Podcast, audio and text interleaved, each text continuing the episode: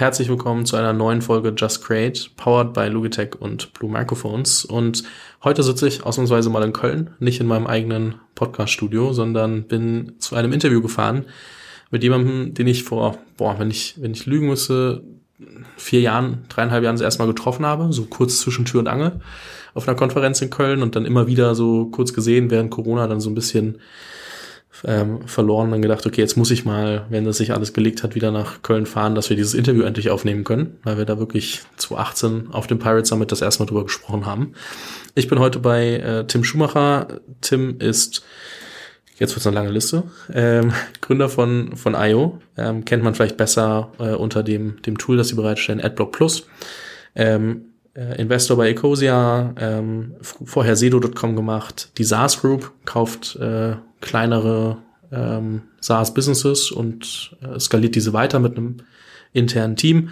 Und das neueste große Projekt ist der World Fund, ähm, ein mehr als 300 Millionen Euro Fonds für Projekte, die mindestens eine Gigatonne an CO2 einsparen können durch ihre und das als als als Vision ausgeben ähm, und zeigen, dass ihr Modell da ähm, ja federführend sein kann. Und ähm, darüber sprechen wir heute. Ich glaube, es zeigt schon, es gibt viele Stationen, viel viel, ähm, wo man was daraus lernen kann. Und äh, ich freue mich, dass du hier bist. Oder ich hier sein darf. Herzlich willkommen in Köln. Herzlich willkommen im Podcast. Habe ich äh, was, was falsch gesagt? Alles bestens. Wie kamt ihr auf ähm, diese eine Gigatonne als, als äh, ja, ich sag mal, Key KPI, also zu sagen, hey, das äh, ist das, was wir als Investmentkriterium nehmen. Ja, äh, ich, ich mache ja seit vielen Jahren schon Climate Investments. Bin eigentlich, wie du äh, gesagt hast, bin Softwareunternehmer ursprünglich. Früher als Kind war ich so ein Computer-Nerd und dann bin ich irgendwie in Software reingerutscht und äh, äh, dann äh, hat sich ein Projekt nach dem nächsten ergeben und äh, bin von daher eigentlich ein Software-Experte, aber ähm, äh, mache seit vielen Jahren äh, Climate Investments, weil ich glaube, das Thema Klima ist das, äh, das äh, die größte Herausforderung, die wir als Menschheit haben. Und ähm, das äh, ist was, da braucht es die Politik, da braucht es aber genauso auch einfach findige Unternehmer, die äh, einfach äh, Technologien entwickeln, äh, die den Klimawandel stoppen, die äh, CO2 reduzieren, CO2 binden, all diese Dinge.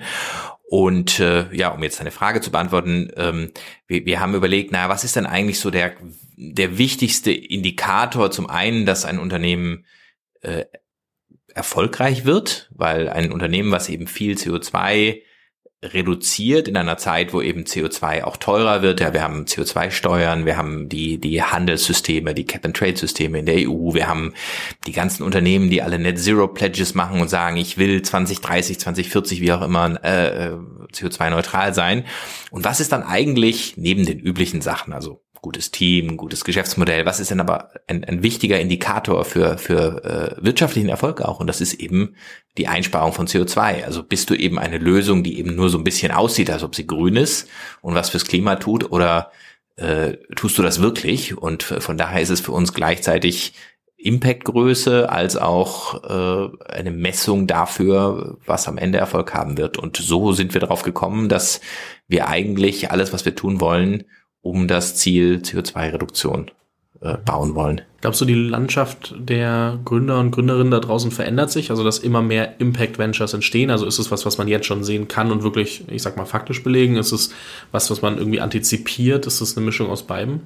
Ja, also ich glaube auf jeden Fall, dass sich da äh, was tut. Ich sehe jetzt mehr und mehr junge Gründerinnen und Gründer, die von Anfang an sagen, ich, äh, ich, ich gebe hier das Wichtigste, was ich habe, nämlich meine Lebenszeit. Ja, und das Gründen eines Unternehmens ist ein, ist ein Marathon, kein Sprint, sondern gutes Unternehmen baust du eben nicht in einem Jahr auf, sondern eben in fünf oder zehn oder 15 Jahren. Und die sagen, äh, wenn ich äh, Zeit in sowas investiere, möchte ich das in wirklich was, wo ich auch was bewegen kann und da auch wieder dasselbe selben Gedanken haben, den ich habe, nämlich äh, das ist einfach das wichtigste Problem und das dringendste und schwerwiegendste Problem, was wir als Menschheit haben. Und das tun sich mehr und mehr Leute äh, zusammen, die dann sagen, ich möchte in diesem Thema auch arbeiten. Also wir sehen da auf jeden Fall super viel mehr Leute. Äh, dasselbe aber auch bei Leuten wie ich jetzt, die Serienunternehmer sind, die vorher Software gemacht haben. Also ich sehe in meinem Umfeld, äh, sehe ich auch mehr und mehr Leute, die früher ganz andere Themen gemacht haben und jetzt sagen, okay, ähm, mein drittes, viertes Unternehmen ist aber ein Klimathema. Äh, oder ich beginne jetzt in dieses Thema zu investieren. Vielleicht ist es auch meine Bubble. Man hat ja immer so ein bisschen verzerrte Wahrnehmung, aber ich glaube auf jeden Fall, dass sich da auch, auch an Zahlen einiges ablesen lässt. Mhm. Ja, bei mir, bei wem mir das auch aufgefallen ist, ist bei, bei Rolf von Trivago, der meinte, okay, ich habe mhm. jetzt ähm, um die 100 Investments gemacht. So, ab jetzt kümmere ich mich um Dinge, wo ich glaube, dass sie die Welt besser machen. Also es muss nicht immer Klima sein, aber ja. trotzdem, wo ich sage, okay, es hat einen Impact oder vielleicht auch diverse Teams, also das war ja. bei ihm dann so, aber dass man sich dann trotzdem irgendwie ja. festlegt auf neue Faktoren und sagt, okay, ich mache nicht mehr alles opportunistisch so und und äh, sondern wirklich ich ich ne, suche mir mehr und mehr Faktoren. Absolut und der äh, Rolf ist ist auch ein äh, Investor bei uns, also auch LP im Fonds und äh, äh, tatsächlich, ich meine, sein, sein Profil ist ja so ein bisschen wie meiner, der hat eben auch äh, schon eben ein, ein Unternehmen erfolgreich, sehr erfolgreich gegründet und äh, äh, dann ist natürlich in dieser Situation, äh, das ist der klassische Maslow'sche Bedürfnishierarchie, dann äh, hat man quasi die, den ersten Erfolg schon gehabt und dann überlegt man sich natürlich noch mehr, was ist eigentlich die Sinnhaftigkeit. Aber eben, ich sehe es nicht nur bei eben den Rolfs und mir dieser Welt, sondern ich sehe es eben auch äh, bei vielen jungen Gründern und Gründerinnen, die sagen, ja, äh, gleich mein erstes Unternehmen ist ein Klimaunternehmen und das ist super. Also es kommen einfach viel, viel mehr gute Gründer äh, jetzt äh, in die Branche im Vergleich noch vor drei, vier Jahren. Ja, ja, Rolf war mehr so ein Beispiel auch, dass einfach die, die Business Angels und die halt ja. ersten Kapitalgeber auch sagen, okay, du musst mehr und mehr darauf achten, sonst investiere ich ja. halt einfach nicht mehr. Und sich das Kapital halt auch diese neuen Wege dann in die, in die genau. Firmen bahnt und sagt, hey, sonst, sonst machen wir es nicht. Und ähm, ich glaube, dass auch immer mehr VCs da ja, ähm, sehr darauf achten. Ich weiß nicht, wahrscheinlich nicht ganz so stringent wie ihr, aber trotzdem irgendwie immer mehr Kriterien auch für Nachhaltigkeit und ähm, Ähnliches mit integrieren, dass du dich als Firma damit wirklich beschäftigen musst, was wahrscheinlich auch automatisch dazu führt, dass ähm, mehr und mehr dieses Bewusstsein steigt und dadurch auch immer mehr vielleicht in diesem Bereich gegründet wird. Ja, absolut. Also ähm, ich glaube, es gibt jetzt keinen VC mehr, der nicht äh, ESG, also ESG steht für Environmental and Social Governance Kriterien hat. Die sind natürlich oft sehr viel mehr wischiwaschi und äh, ein bisschen zu den großen, äh, die großen äh, Investoren, Pensionskassen, die das wiederum bei Aktien äh, machen. Auch da gibt es ja viele Vorreiter, die, die sagen, äh, sie achten da mehr drauf. Aber da ist natürlich schon nochmal ein Unterschied zwischen jemandem, der das wirklich als Kern äh, Ziel hat und äh, jetzt äh, wie, wie der World Fund, äh, wir sind ja auch mal aus diesem Dunstkreis von Ecosia mitgekommen ähm, und von daher äh, haben wir haben wir noch mal ein ganz anderes intrinsisches Motivation, das äh, das wirklich zu machen.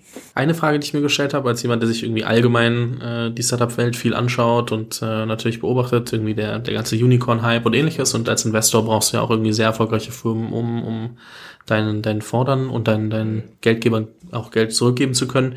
Wenn ich mir so angucke, würde ich behaupten, aber ich habe es nicht statistisch aufs kleinste Detail geprüft, dass die wenigsten Unicorns oder die wenigsten der ganz großen Firmen heutzutage ähm, eurem Investmentkriterium entsprechen würden, sondern teilweise vielleicht sogar ähm, viele, viele auch in die andere Richtung, äh, dass ihr eher da nicht drauf achtet. eine zum Beispiel schon mal, Tesla? Ja, Te Tesla ja, und Tesla haben wir eine. Aber haben wir eine, genau. Natürlich gibt es auch noch viele andere, aber das ist schon mal eine ganz große, äh, auch, auch, auch in Deutschland. Also wenn ich mir so eine Zola äh, angucke, die auf dem Weg äh, Richtung Unicorn sind. Zählt ein Enpal dazu? Äh, Enpal auch, ja. Enpal, nur für alle, die es nicht wissen, ja. äh, dort kannst du dir Solaranlagen für dein Dach äh, über Mietkauf genau. ähm, holen, anstatt dass du dieses komplette Investment vorab machen musst. Genau, das kannst du bei, bei, bei Zola auch. Genau, Enpal kam eben von dem Mietmodell, äh, macht, glaube ich, jetzt auch Kauf. Äh, bei Zola war es umgekehrt, die kamen von dem Kaufmodell, da kannst du es mhm. jetzt auch mieten oder kaufen.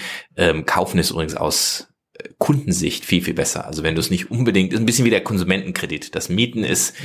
wenn du dir äh, das auf keinen Fall leisten kannst, aber ansonsten ist tatsächlich eine Solaranlage äh, Solaranlage ist ein Produkt, die kannst du dem Klimaleugner verkaufen, sage ich mal so im Scherz, weil ähm, die ist wahnsinnig profitabel. Ähm, die hat sich in Deutschland äh, wirklich innerhalb von weniger Jahre amortisiert und äh, es ist ein risikoloses Investment und äh, das ist, äh, trägt natürlich zu dem Boom auch heutzutage bei. Also tatsächlich sind die Kapazitäten überall mittlerweile völlig ausverkauft. Das ist eher die Frage, kriegt man die Solaranlage in einem halben Jahr oder erst in anderthalb Jahren aufs Dach gestellt, wenn man die heute bestellt?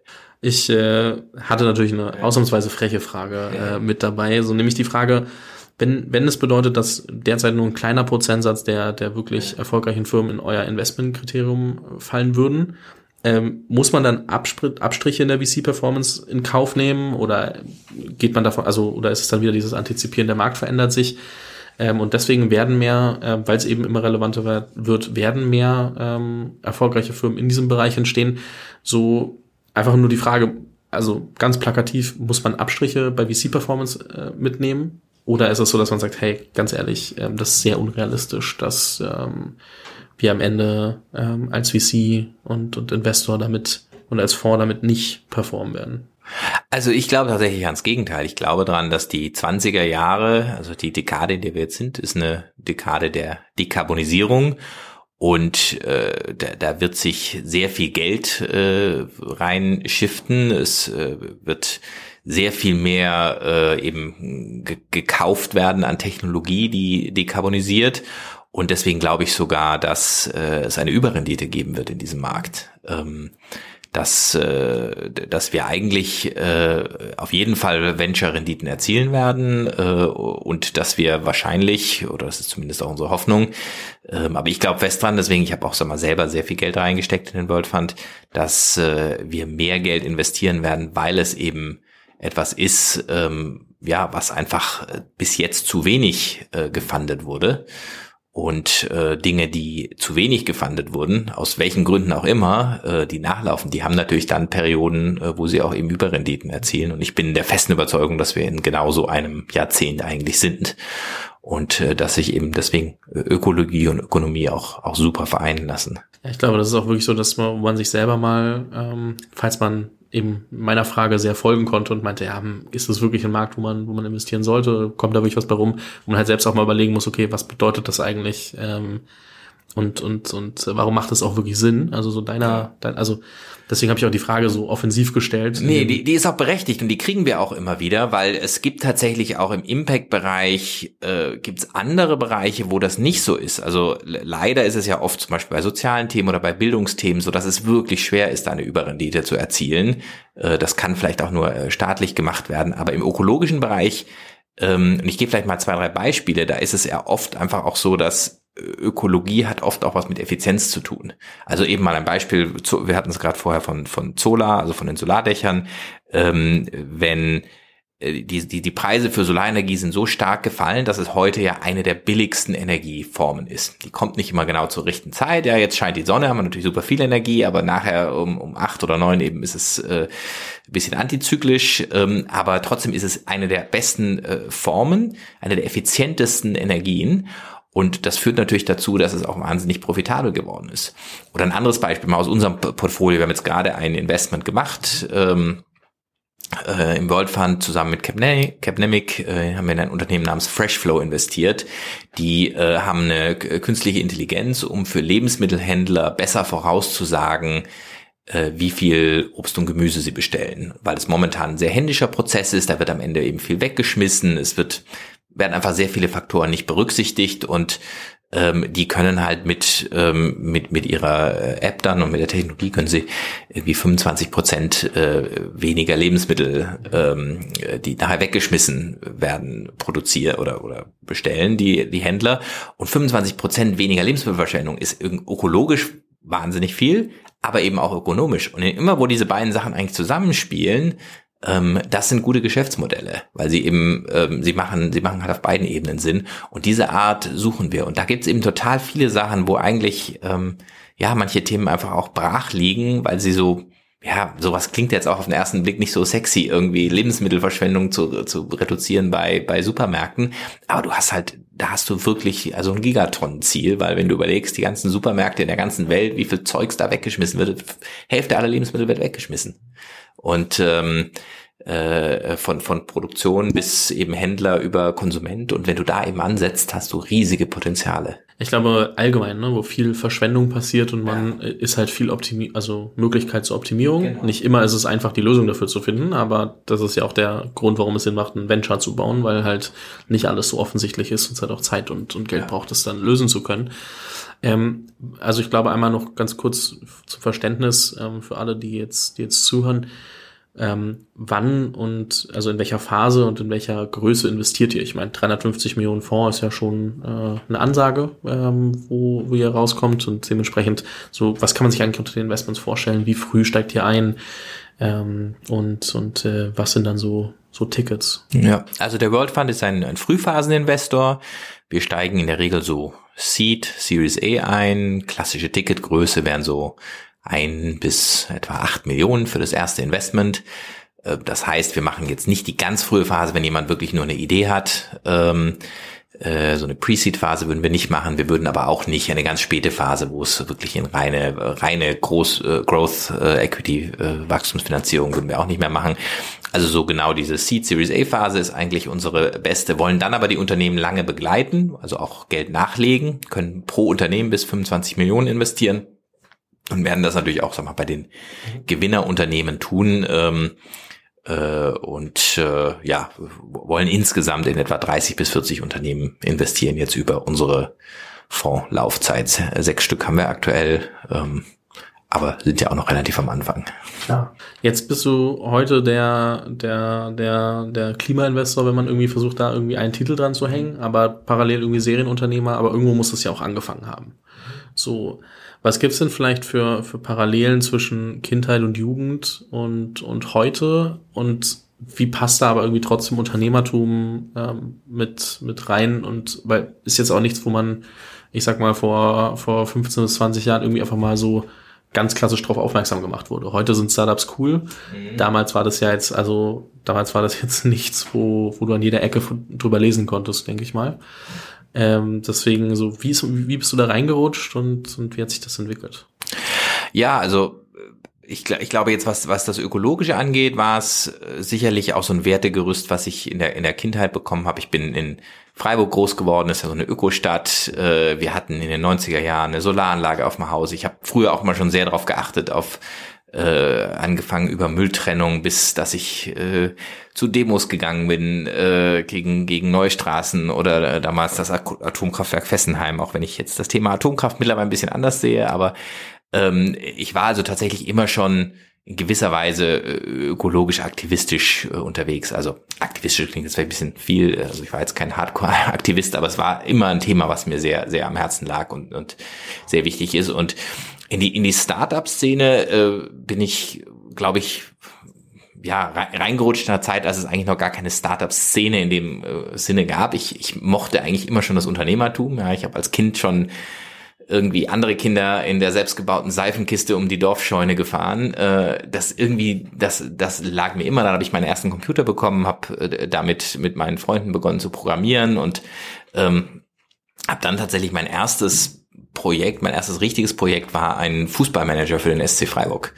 Ähm, äh, ich komme wie gesagt aus Freiburg, das war unser Verein und den haben wir dann zusammen mit der lokalen Zeitung, mit der Badischen Zeitung äh, groß gemacht und äh, das war tatsächlich dafür, dass wir irgendwie 17, 18 waren, war das ein cooles Projekt. Wir haben auch ein paar tausend Stück verkauft, noch so richtig schön auf Diskette und äh, haben, sind dann weiter nach Norden expandiert, also Karlsruhe als nächstes und dann aber auch BVB, Bayern äh, und haben tatsächlich in Lizenz das für viele Vereine äh, produziert. Schalke, HSV, waren echt ein paar gute Vereine dabei. Und das war so eigentlich der Anfang meiner Studentenzeit, wo wir dieses Spiel gemacht haben. Das heißt also, das war so meine Softwareseite. Und jetzt äh, tatsächlich, nachdem ich dann eben ja zehn Jahre Sedo äh, geführt habe, groß gemacht habe, ähm, an die Börse gebracht habe, äh, habe ich jetzt eigentlich diese beiden Themen verbunden. Also ich habe das Startup-Thema, was mir einfach liegt und äh, ich, ich, ich gründe gerne Unternehmen, ich, äh, ich äh, eben mache gerne auch Unternehmen groß und das mit dem ökologischen Thema verbinde ich, das ist eigentlich ja so für mich die beste beider Welten. Mhm. Eine Frage, die ich mir gestellt habe, ähm, und äh, ich weiß nicht, vielleicht ist die Antwort auch recht banal, aber ich meine, du hast, ich habe es vorhin angesprochen, ganz am Anfang, als, als ich so ein bisschen die Vita äh, erzählt habe, du hast gerade nochmal gesagt, da sind echt, du hast echt viele Sachen gemacht und viele davon auch sehr erfolgreich. So, und ähm, ich meine, am Ende, sowas wie IO bist du ja immer noch mit drin und das läuft ja immer noch und äh, wer sich die Zahlen anguckt, weiß auch, dass das äh, ausreichen würde, um zu sagen, okay, ich mache jetzt mal ein paar Jahre nichts und trotzdem schiebst du jedes Mal neue, also immer wieder neue Projekte an. Was treibt dich an und, und, und woher kommt dieser, dieser Wille, einfach zu sagen, okay, ich mach, mach was Neues, mach nochmal was, was, was Größeres, was anderes, was mit mehr Impact. So, was sind die Dinge, die dich, die dich äh, da immer noch antreiben, auch wenn man zum Beispiel sagt, okay, das finanzielle Thema könnte man wahrscheinlich auch einfach einen Haken dran machen und sagen, okay, ähm, ich kann mich auch in die Couch, äh, auf die Couch setzen und äh, erstmal nichts machen. Ja, ich glaube, wie bei den meisten Serienunternehmern einfach die Lust an äh, Dinge, Dinge voranzutreiben. Einfach, ich, mir wäre total langweilig, wenn ich jetzt am Strand liegen äh, müsste. Da wird mir nach einer Woche wird mir langweilig. Ähm, das ist mal ein paar Tage ganz nett, aber ich habe einfach total Spaß dran, eben äh, Projekte anzuschieben, mit guten Teams zusammenzuarbeiten. Ich mache die Sachen ja auch nicht alleine. Ja, wir haben ja zum Beispiel bei IO, ich habe tolle äh, Mitgründer, tolle Geschäftsführung, äh, mit denen arbeite ich ja zusammen und äh, tatsächlich äh, ist das ist das jetzt nur ein kleiner Teil meiner Arbeit, äh, vielleicht ein paar Stunden im Monat. Ähm, in der Anfangs, in der Gründungsphase äh, habe ich habe ich sehr intensiv äh, hier mitgearbeitet und ähm, so, ähm, ja, habe ich einfach wahnsinnig Spaß dran, diese Dinge zu machen und auch zu sehen, wie etwas entsteht. Und noch mehr jetzt eben bei Dingen, wo ich einfach denke, äh, ich arbeite hoffentlich an irgendeinem Problem, nämlich dem Problem Klimakatastrophe mit oder gegen das Problem Klimakatastrophe, wo ich in 20 Jahren sagen kann, ja, das war es auch die Arbeit wert. Ähm, und ähm, das, das treibt mich einfach an und da habe ich einfach, ich, ja, habe ich einfach Lust, das zu machen. Jetzt bist du selbst äh, Gründer, du bist Investor, du hast aus vielen Perspektiven äh, Ideen betrachtet, gesagt, ähm, okay, würde ich da rein investieren, glaube ich, dass die, die Leute das erfolgreich kriegen. Würde ich das selber machen, würde ich meine Zeit da investieren. Was würdest du jungen Menschen, die überlegen zu gründen, mit auf den Weg geben? Ähm, wie gehe ich an Ideen ran? Wie, wie finde ich heraus, ob das eine Idee ist, die ich wirklich verfolgen möchte, sollte, kann? Was, was wären da deine Gedanken, was du den, äh, den Leuten mit auf den Weg geben möchtest?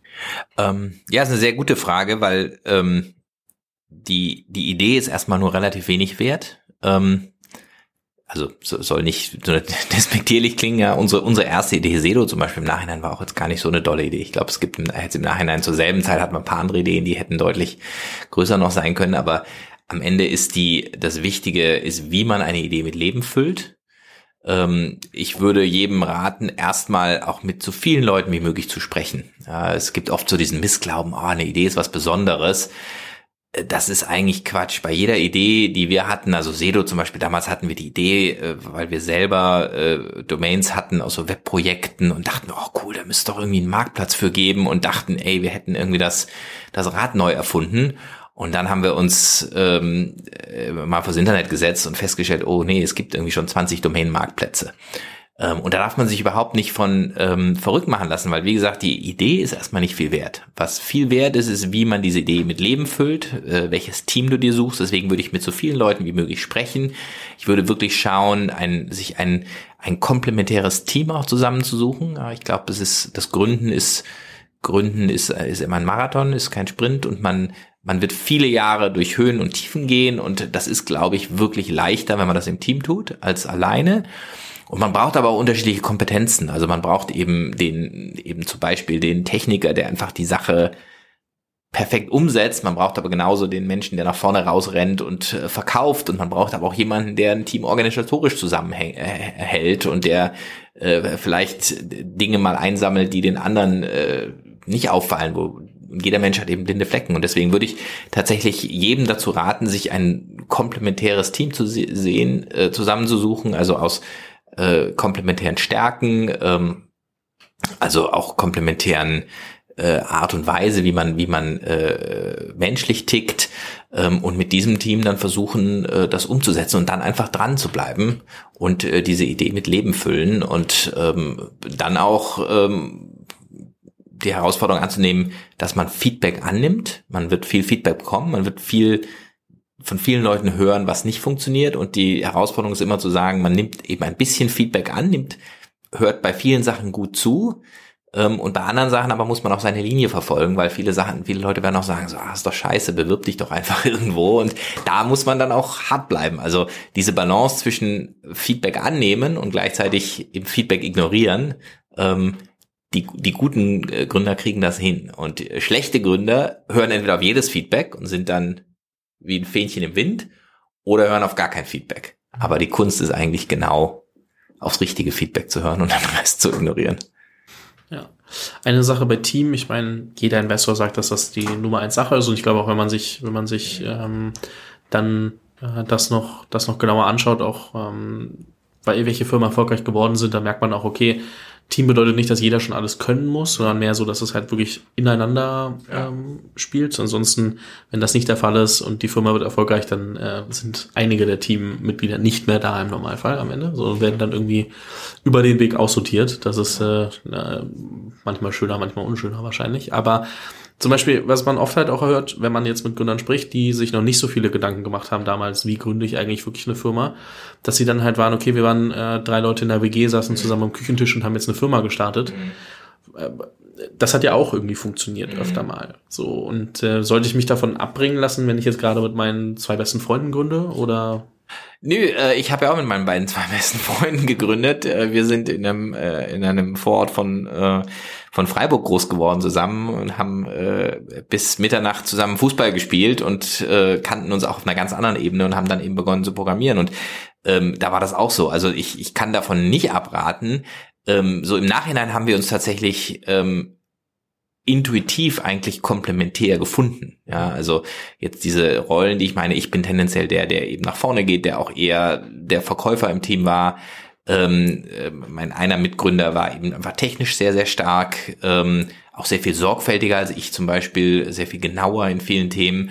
Äh, und der dritte war oft so ein bisschen das Bindeglied, der äh, auch auf die Menschen im Unternehmen gehört hat, der äh, der war auch nachher der CEO, der äh, die Mitarbeiter mitgenommen hat und der ähm, ja viel ähm, äh, viel viel einfach mit dem mit dem Team äh, gearbeitet hat, was äh, auch über, immer wichtiger wurde und und so haben wir uns sozusagen intuitiv zusammengefunden. Also wovon ich abraten würde, ist einfach drei Leute, die mehr oder weniger völlig identisch sind. Also die einfach alle gerne, entweder alle nur gerne coden oder alle nur gerne nach rausrennen. Das finde ich immer schwierig.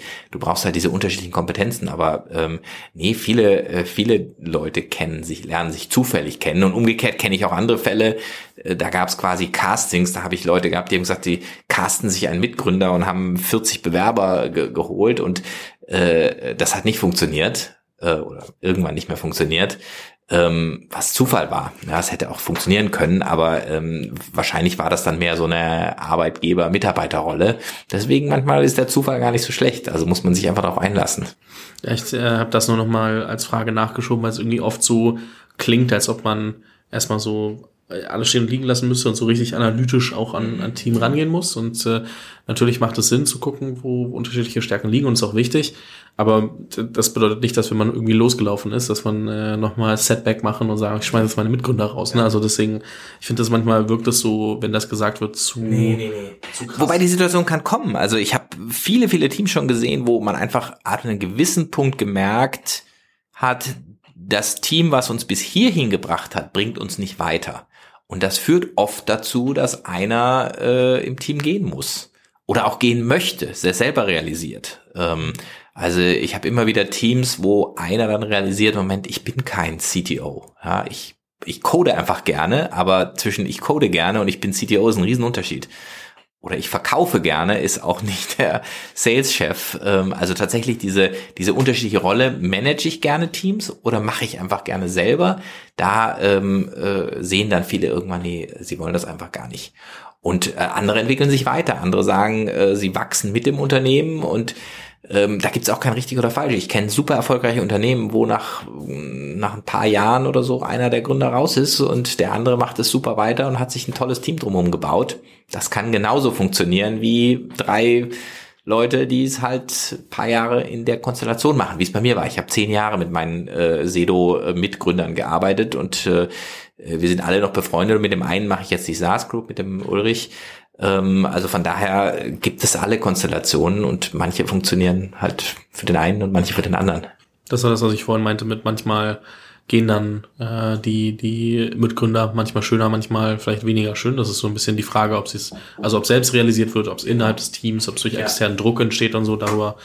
Ähm, wenn wir jetzt da nochmal drüber sprechen, dann ist das ein sehr, sehr langes Gespräch nur, da, nur über diesen Fakt. Aber ähm, genau, ich glaube, Thema Team, also man, man muss sich viele Gedanken machen, man muss aber auch irgendwie am Anfang manchmal, keine Ahnung, man, man genau wie mit einer Idee und allen anderen, man darf es halt nicht komplett zerdenken. Also ja. es ist so, so doof es klingt als Gründer, muss halt das Mittelmaß bei vielen Dingen finden ja, und, genau. und so sagen, okay, ich habe mir Gedanken gemacht, ich befinde es für gut und ich laufe halt los. Absolut. Und das ist irgendwie so manchmal schwierig, wenn man von außen nur hört, du musst dir darüber Gedanken machen, darüber, ja. darüber, darüber.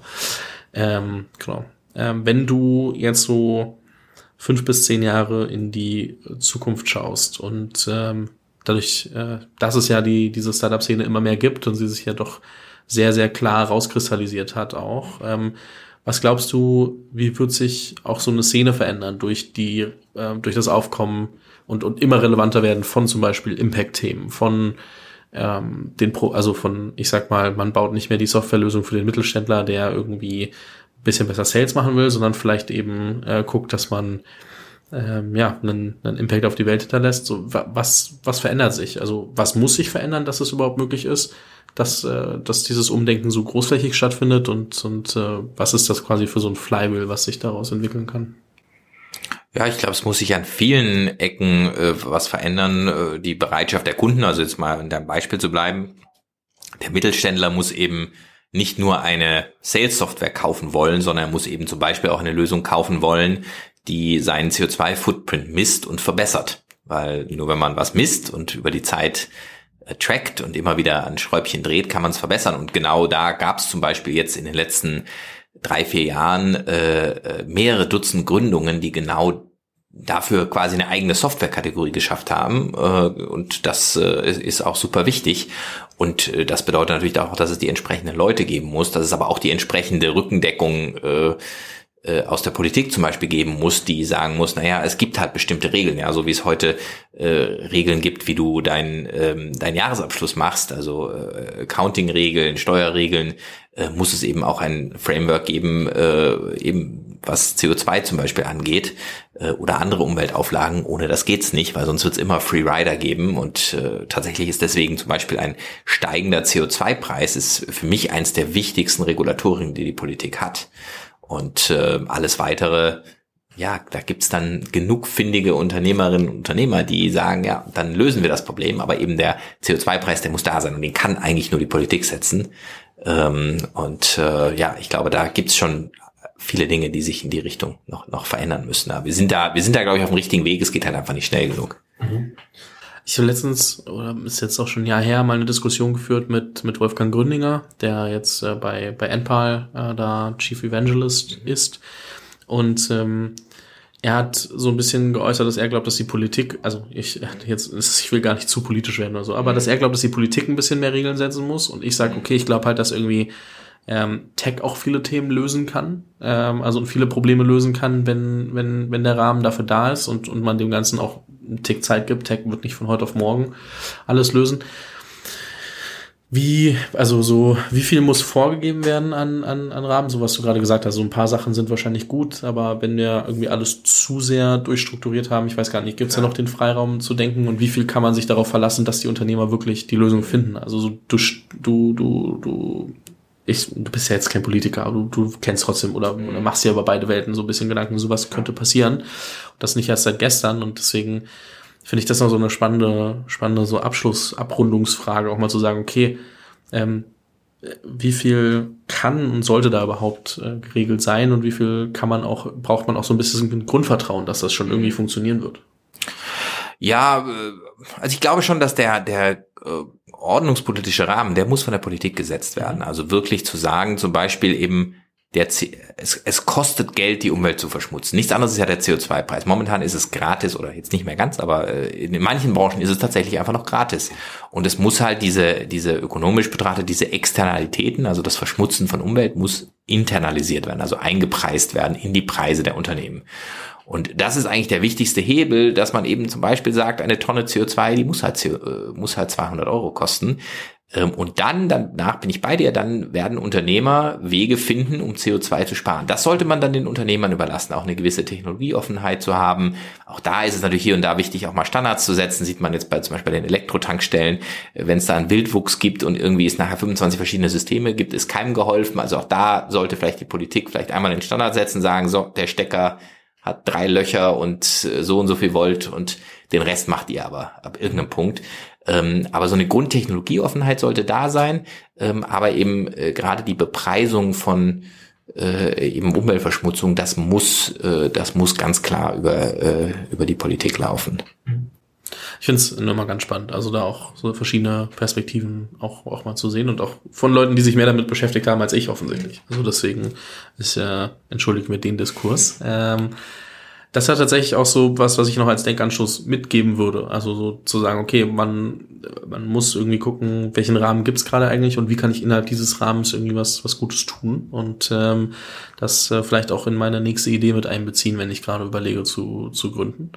Du hast, glaube ich, sehr gut selbst schon, schon gesagt, warum es Sinn machen kann, ähm, sich eine Impact-Idee zu suchen und nicht äh, die nächste Software, die eben irgendwas macht, was nicht Impact ist, um das jetzt mal zu generalisieren, ähm, weil eben ähm, dieser Impact und, und diese Einsparung einfach ein Riesenpotenzial bieten, auch für ökonomische. Genau, Sachen. also es hat einen ökonomischen Wert und es hat auch andere positive Effekte. Also zum Beispiel, wenn ich jetzt mal Ecosia als Beispiel nehme, wir finden da fantastische Leute, wenn wir dieselbe Bewerbung bei Ecosia im Vergleich zu einem Softwareunternehmen äh, machen, dann haben wir bei Ecosia irgendwie äh, ein Vielfaches an Bewerbungen, weil einfach die meisten Menschen ja auch selber an was arbeiten wollen, wo sie Spaß dran haben. Und, und, und äh, auch eben auf, auf, auf Ebene des Gründerteams. Also ich glaube, das Wichtigste ist eigentlich, sich auch zu sagen, wo, als Gründer, worauf habe ich Bock? Worauf will ich wirklich die nächsten zehn Jahre meiner Zeit verbringen? Wo habe ich eine wirkliche Leidenschaft für? Ähm, und das finde ich tatsächlich auch als Investor wieder einen, einen, wahnsinnig wichtigen Faktor zu schauen, macht jemand einfach nur sowas, weil er irgendwie, das hat er auf TechCrunch gelesen, hat irgendwie gerade in den USA ein Funding bekommen und jetzt will er das irgendwie auch machen? Oder ist das ein Thema, wo jemand eine richtig große Leidenschaft hat? Und ich glaube, diese, diese, diese Leidenschaft, die sollte immer da sein, weil es wirklich was ist. Man verbringt halt in der Gründungsphase 60, 70 Stunden die Woche mit diesem Thema, dann sollte man das schon mögen und schon wirklich Bock darauf haben. Und das ist eben dann auch ein Erfolgsfaktor, äh, dass man richtig Bock drauf hat und nicht, dass man denkt, so, ah, ähm, ich will hier irgendwie mal schnell reich werden und dann irgendwie in zwei Jahren mein Unternehmen zu verkaufen. Das klappt nämlich in den allerwenigsten Fällen. Das stimmt allerdings. Ich glaube, das ist ein guter Denkanstoß äh, zum und so, so gute letzte Worte äh, als als Inspiration äh, für das für das Ende dieser dieser Folge. Ich bin mir nämlich sehr sicher, dass wir uns noch das eine oder andere Mal unterhalten werden zu zu anderen Themen oder zu konkreteren Themen. Ähm, würde das jetzt aber mal ähm, ja als als Denkanstoß mitgeben und, und so stehen lassen. Außer du möchtest noch was hinzufügen natürlich. Nee, das waren eigentlich tatsächlich äh, gute, äh, gute Schlussworte. Äh, genau, ansonsten vielleicht noch als letzte Sache äh, ich habe es vorher schon ein bisschen angerissen, äh, mein Rat an alle, die eben da draußen gründen wollen, ist, macht's einfach, gründet, probiert's aus, ohne dass ihr es nicht probiert, äh, könnt ihr nicht nachher sagen, äh, es hätte ja scheitern können oder so. Scheitern ist auch völlig okay. Ja, ähm, man kann auch mal anfangen, zum Beispiel bei einem Startup zu arbeiten und sich dann selbstständig zu machen. Und tatsächlich eigentlich je früher, desto besser. Das ist auch eigentlich immer so ein, so ein Ansatzpunkt, weil die Ansprüche im Leben steigen. Also ich habe damals eben als Student gegründet und als Student Nachhinein war es eine super Phase, weil man kommt halt nie mehr mit so wenig Geld aus wie als Student. Und äh, deswegen eigentlich je früher, äh, desto besser. Und äh, ja, die zweitbeste Sache ist natürlich in einem Startup anzufangen, weil so lernt man es auch mal und ähm, äh, so, so saugt man eben Themen auf äh, aus, aus nicht nur aus einem Podcast, auch wenn natürlich das Podcast hören und das Lesen von Artikeln auch super ist, aber tatsächlich äh, arbeitet man dann in einem Startup und ich glaube gerade eben Leute, die sonst mit der Corporate-Welt liebäugeln oder sogar da arbeiten, ist, ist schon allein dieser Wechsel eine Menge und dann ist der nächste Schritt vielleicht die eigene Gründung und da ja, seid, seid mutig und macht da das, worauf ihr Lust habt und worauf ihr wirklich eine Leidenschaft habt, weil nur mit einer Leidenschaft könnt ihr wirklich auch gut sein, das vielleicht so als abschließende Worte. Dann sage ich an der Stelle vielen lieben Dank für deine, deine Zeit, deine, deine Antworten, deine Insights und ähm, bis hoffentlich bald. Jo, bis bald, danke.